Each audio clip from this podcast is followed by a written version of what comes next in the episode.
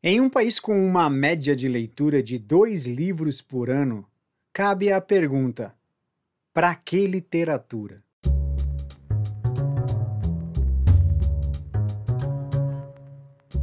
Filosofando podcast com o professor Sidney.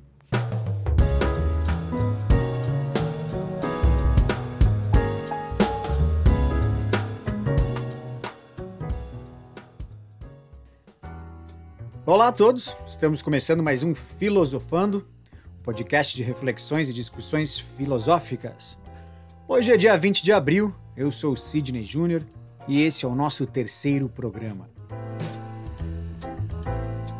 Lembrando que você pode nos ouvir na plataforma Anchor e também a partir dessa semana nós estamos no Pocket Cast e também no Spotify. Basta vocês procurarem por Filosofando. Além disso, você pode seguir aí o nosso perfil no Instagram, né? compartilhar, curtir, comentar, acompanhar as nossas novidades, os novos episódios. É só vocês procurarem por Filosofando Podcast, tudo junto, e seguir o nosso perfil.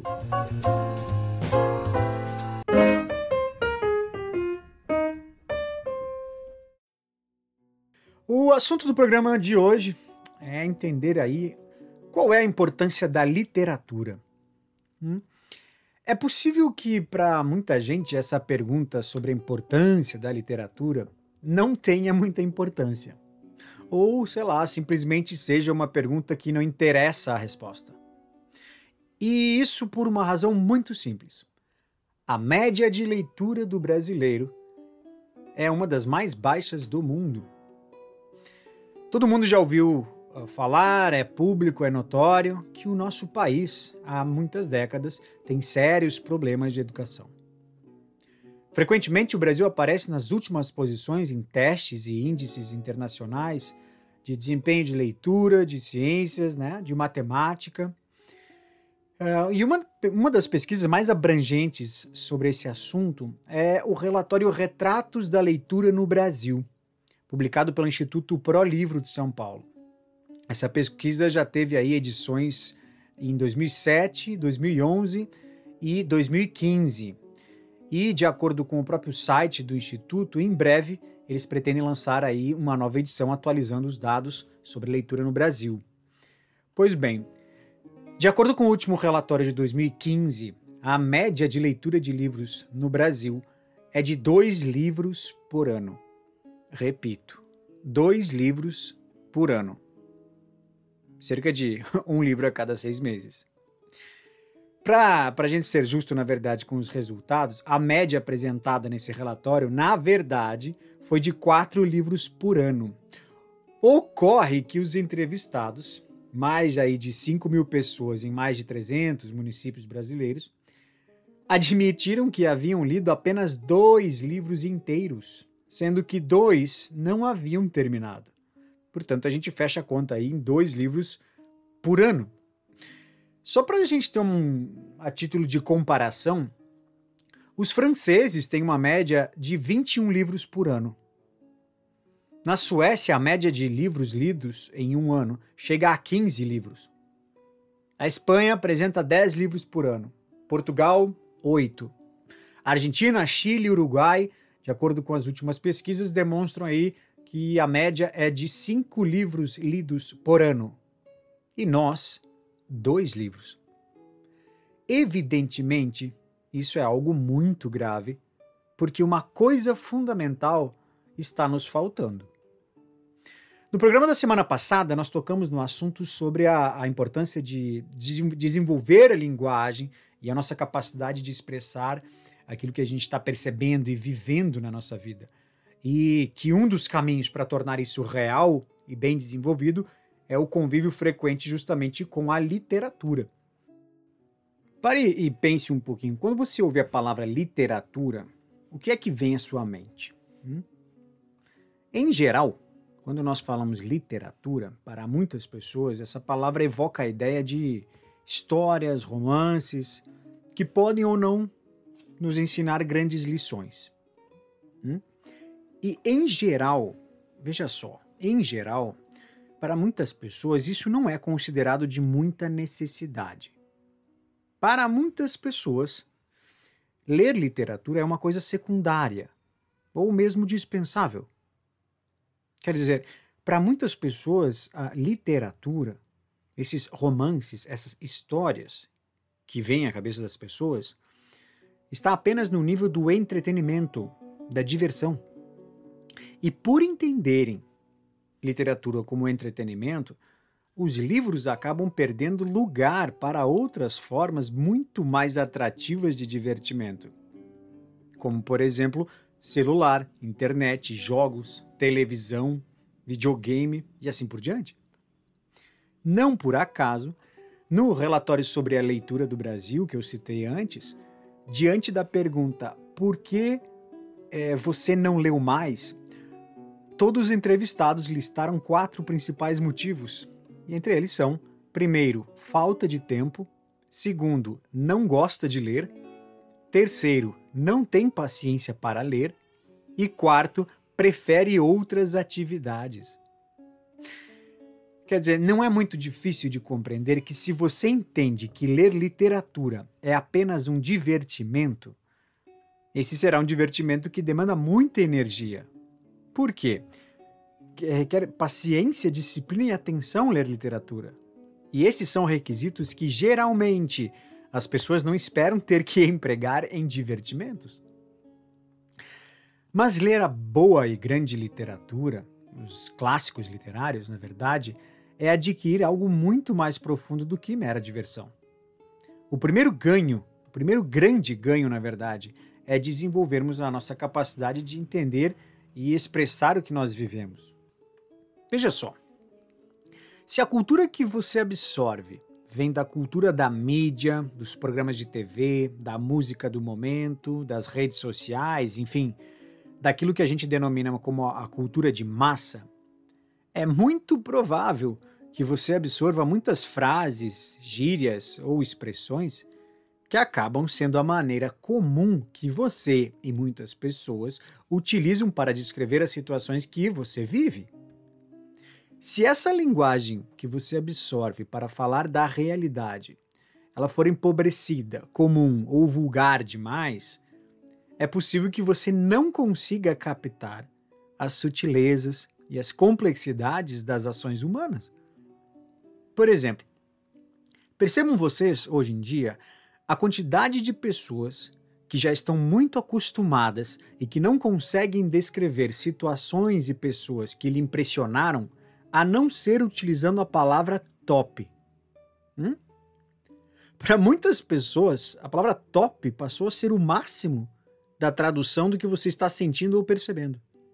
Quando na verdade você está repetindo uma gíria muito simples que não descreve a riqueza toda do que você pensou, sentiu ou viu é como se na sua cabeça houvesse milhões e milhões de imagens, né? Cenas, figurinhas. Tem um monte de coisa gravitando na sua cabeça que você percebeu, que você registrou. Mas a sua boca e a sua linguagem fosse uma espécie de funil muito estreito, que só consegue exprimir uma palavra: top. Se você adquiriu poucos recursos de linguagem, o seu funil sempre será estreito. E certamente, muitas vezes, você vai desejar falar sobre aquelas coisas, aquelas imagens, aquelas figuras, aquelas cenas que você percebeu que estão na sua cabeça e você simplesmente não vai conseguir. E pior, essas imagens ficarão confusas na sua cabeça porque você não conseguiu defini-las exatamente, a não ser por gírias muito simples que muitas pessoas utilizam e que são gírias gerais e não são singulares. Agora pensa só. Digamos que você tem o hábito de ler literatura e poesia. Boa literatura e boa, boa poesia. E digamos que você já leu muitas e boas páginas de bons escritores descrevendo a personalidade dos seus personagens. Nas suas mais profundas características, na, nas suas sutilezas, descrevendo seus sonhos, elogios, é, os medos, as vontades mais íntimas que os personagens têm. Hum? Se você tem o hábito de ler isso, se você é testemunha frequente desse tipo de linguagem, quase que naturalmente você irá absorver uma variedade muito grande de falar sobre as pessoas, de perceber e descrever as pessoas na riqueza da sua existência. Inevitavelmente, quando você cria esse hábito, você vai se sentir quase que ofendido quando ouve alguém descrevendo uma pessoa de uma maneira tão simples como: ah, o fulano é top. Hum? O hábito de ler boa literatura ele amplia absolutamente aquele funil da linguagem. E você passa a reconhecer que é possível nós atingirmos dimensões profundas da existência humana através de palavras. Portanto, aqui fica a lição do programa de hoje, que é a seguinte: faça você mesmo um exame de consciência e veja se você entende o que é literatura e se literatura para você é entretenimento. Hum?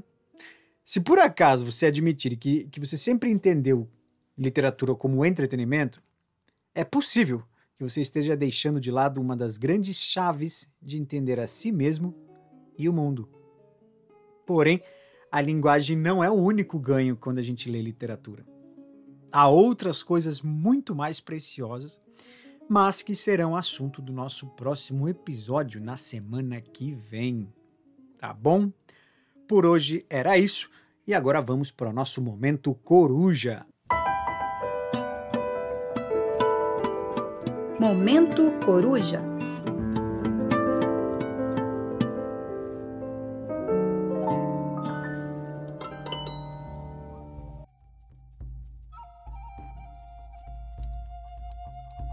O velho mestre pediu ao jovem aprendiz que estava muito triste que colocasse uma mão cheia de sal em um copo de água e bebesse. Qual é o gosto? perguntou o mestre. Hum, ruim, disse o aprendiz. O mestre sorriu e pediu ao jovem que pegasse outra mão cheia de sal e levasse a um lago. Os dois caminharam em silêncio e o jovem jogou o sal no lago. Então o velho disse: Beba um pouco dessa água. Enquanto a água escorria no queixo do jovem, o mestre perguntou: Qual é o gosto?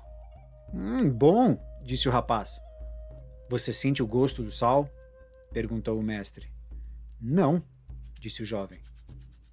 O mestre então sentou ao lado do jovem, pegou em suas mãos e disse: A dor na vida de uma pessoa não muda, mas o sabor da dor depende de onde a colocamos.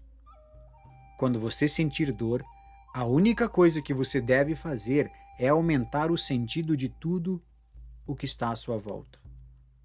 É dar mais valor ao que você tem do que ao que você perdeu. Em outras palavras, é deixar de ser copo para tornar-se um lago.